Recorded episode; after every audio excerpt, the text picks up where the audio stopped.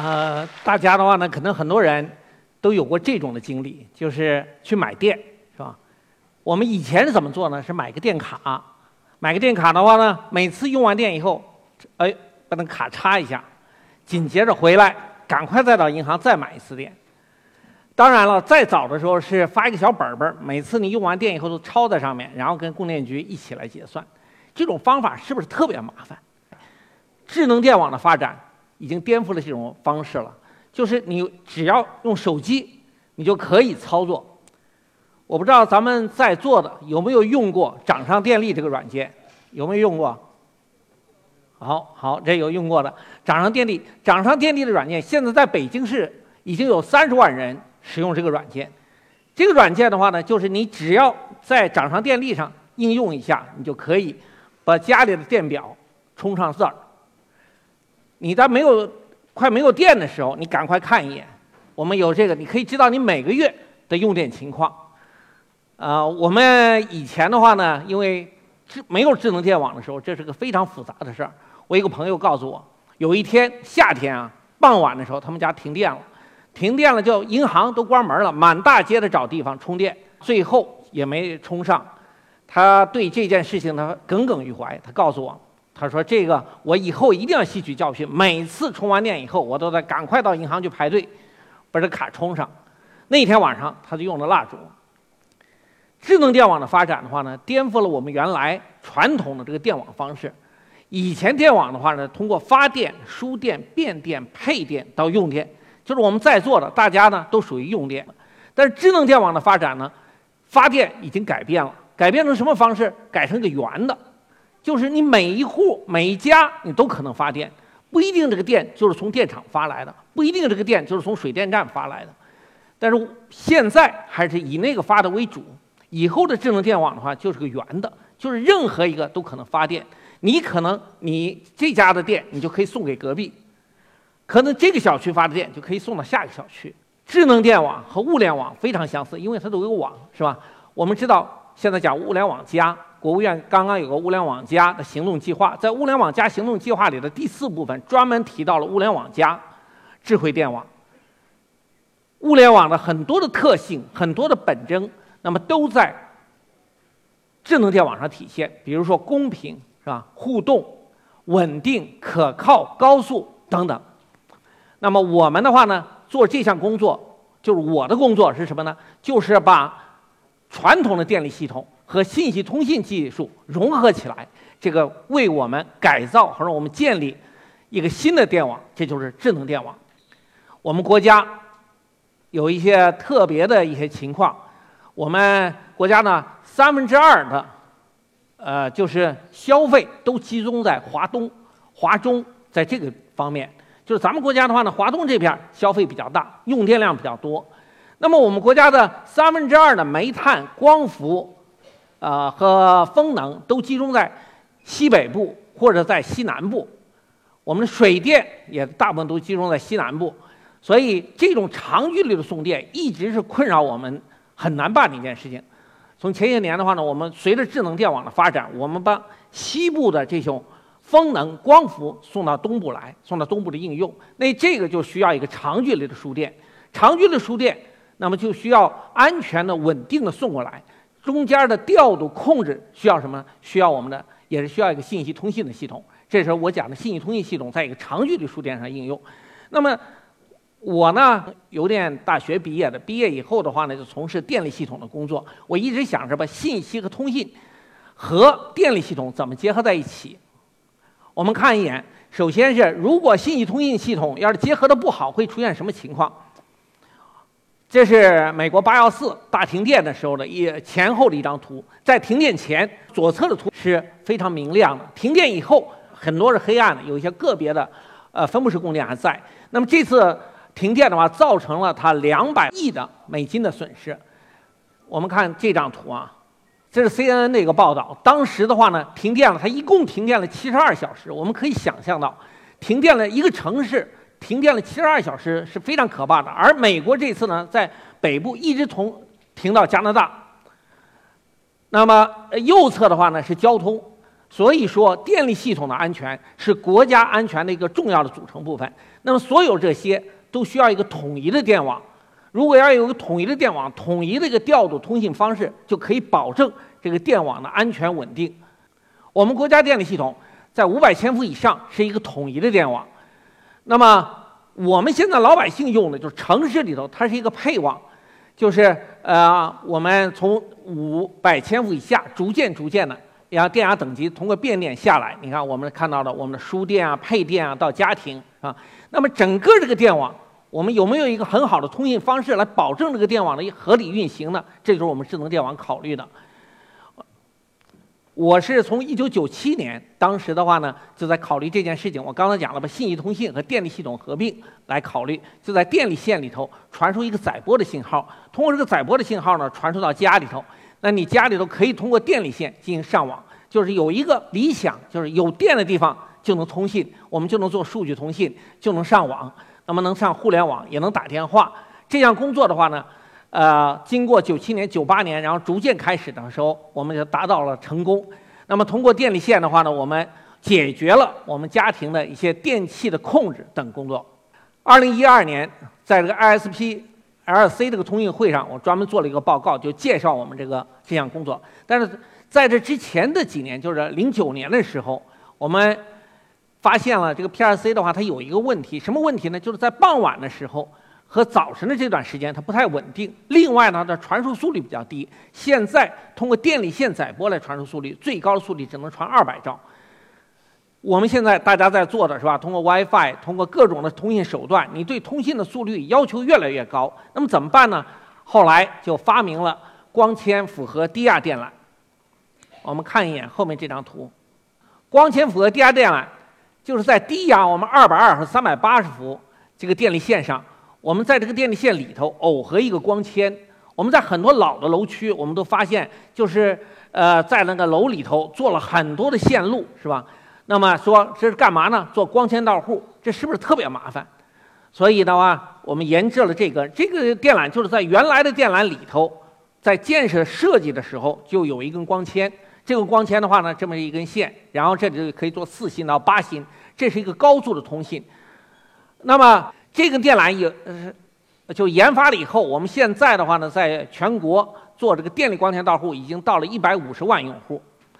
呃，包括了我们国家大部分的省市都做了这个示范工程。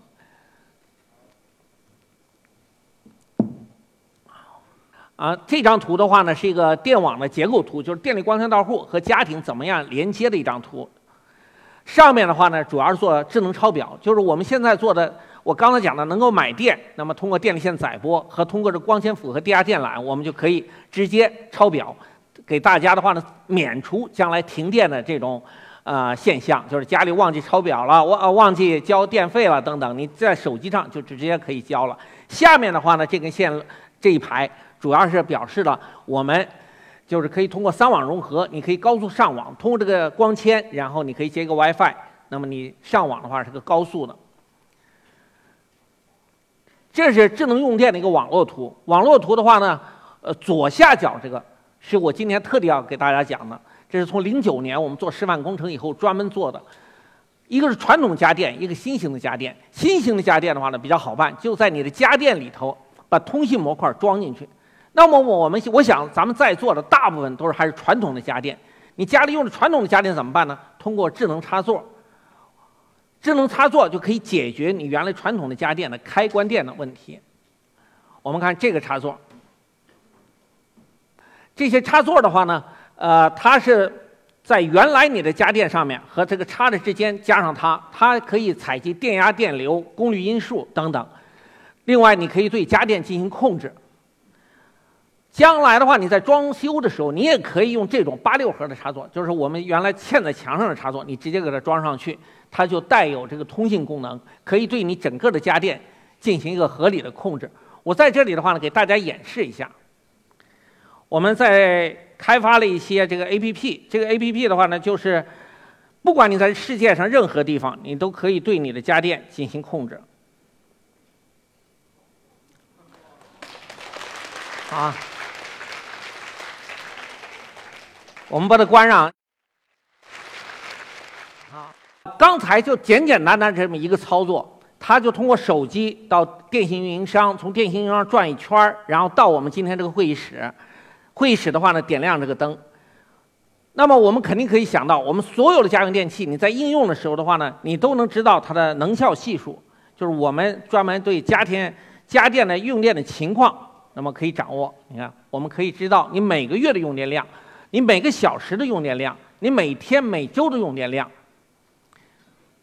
这里的话有一张图，我们可以看到电饭锅、热水器、空调等等你的用电情况。那么在这个我们推广应用中间，我们发现了一个规律性的，就是咱们国家的北部大部分都是热水器用电比较多，南部是空调用电比较多。你合理的控制你的家用电器，控制你的热水器，那么你可以达到一个节电的目的。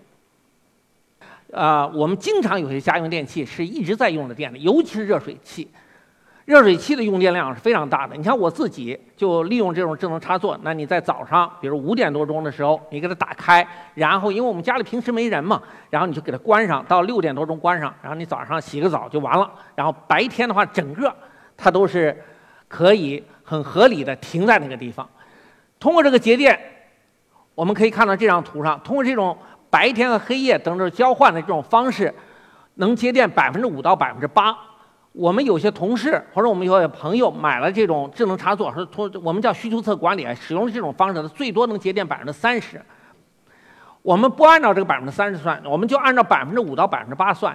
去年就二零一四年，整个节电的话呢，就是可以节电三百亿度电，相当于二零一四年三峡发电量的三分之一。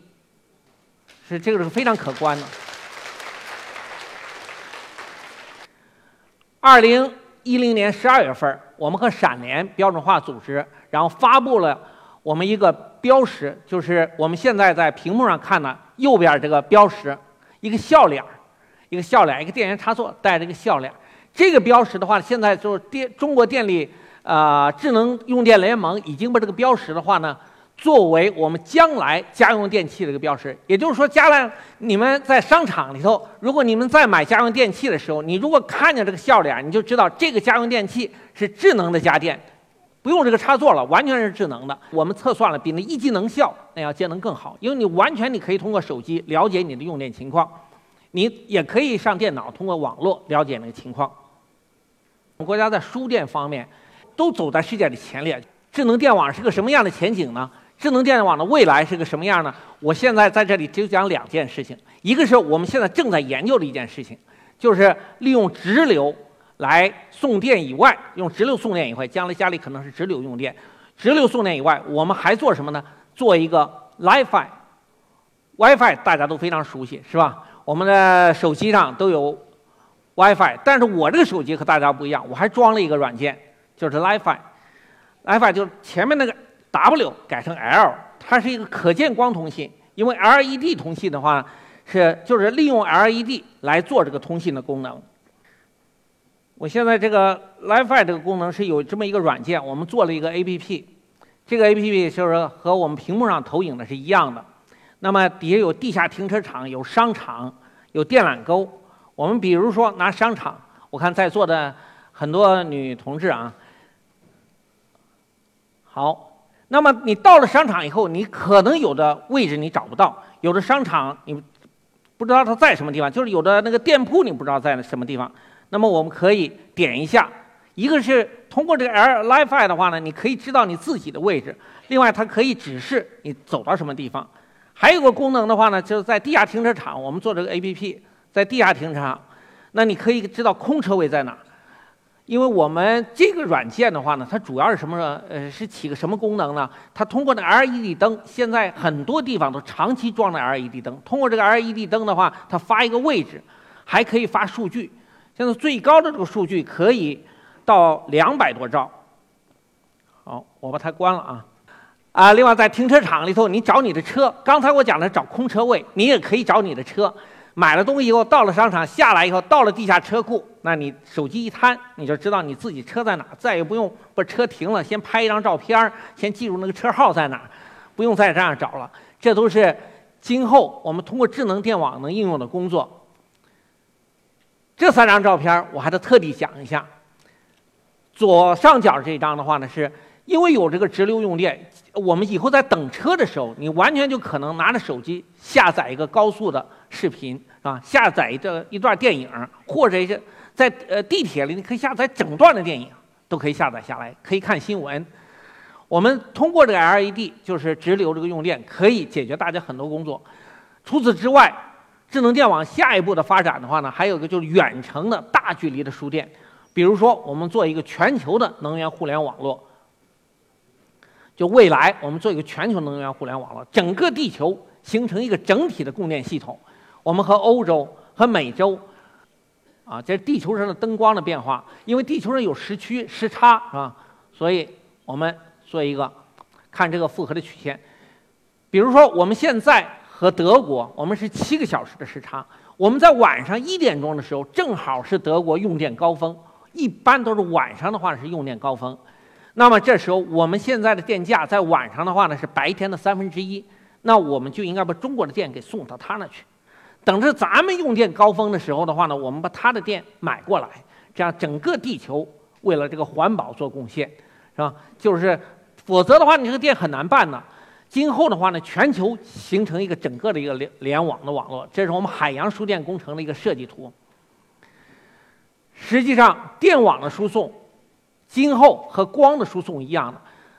我们现在知道，很我们现在为什么互联网发展的这么好，就是因为有海底的光缆。世界上整个有二百六十三条活跃的海底光缆。今后电缆也是这样的，就在海底下完全铺上来，就可以远距离的大范围的这个送电。送电的话呢，使我们整个地球通过这个时差。是吧？通过这个远距离的直流的输送，然后使我们全世界的这个网络电网更发达、更保险。我今天呢，通过这个时间给大家介绍了智能电网和我们生活，介绍了我们整个怎么样通过这网络的连接，使我们高速的传输数据，怎么样控制家里的电器，怎么样使你的电更省钱。好，我希望智能电网能引领我们的生活，给大家创造更好的机会。谢谢。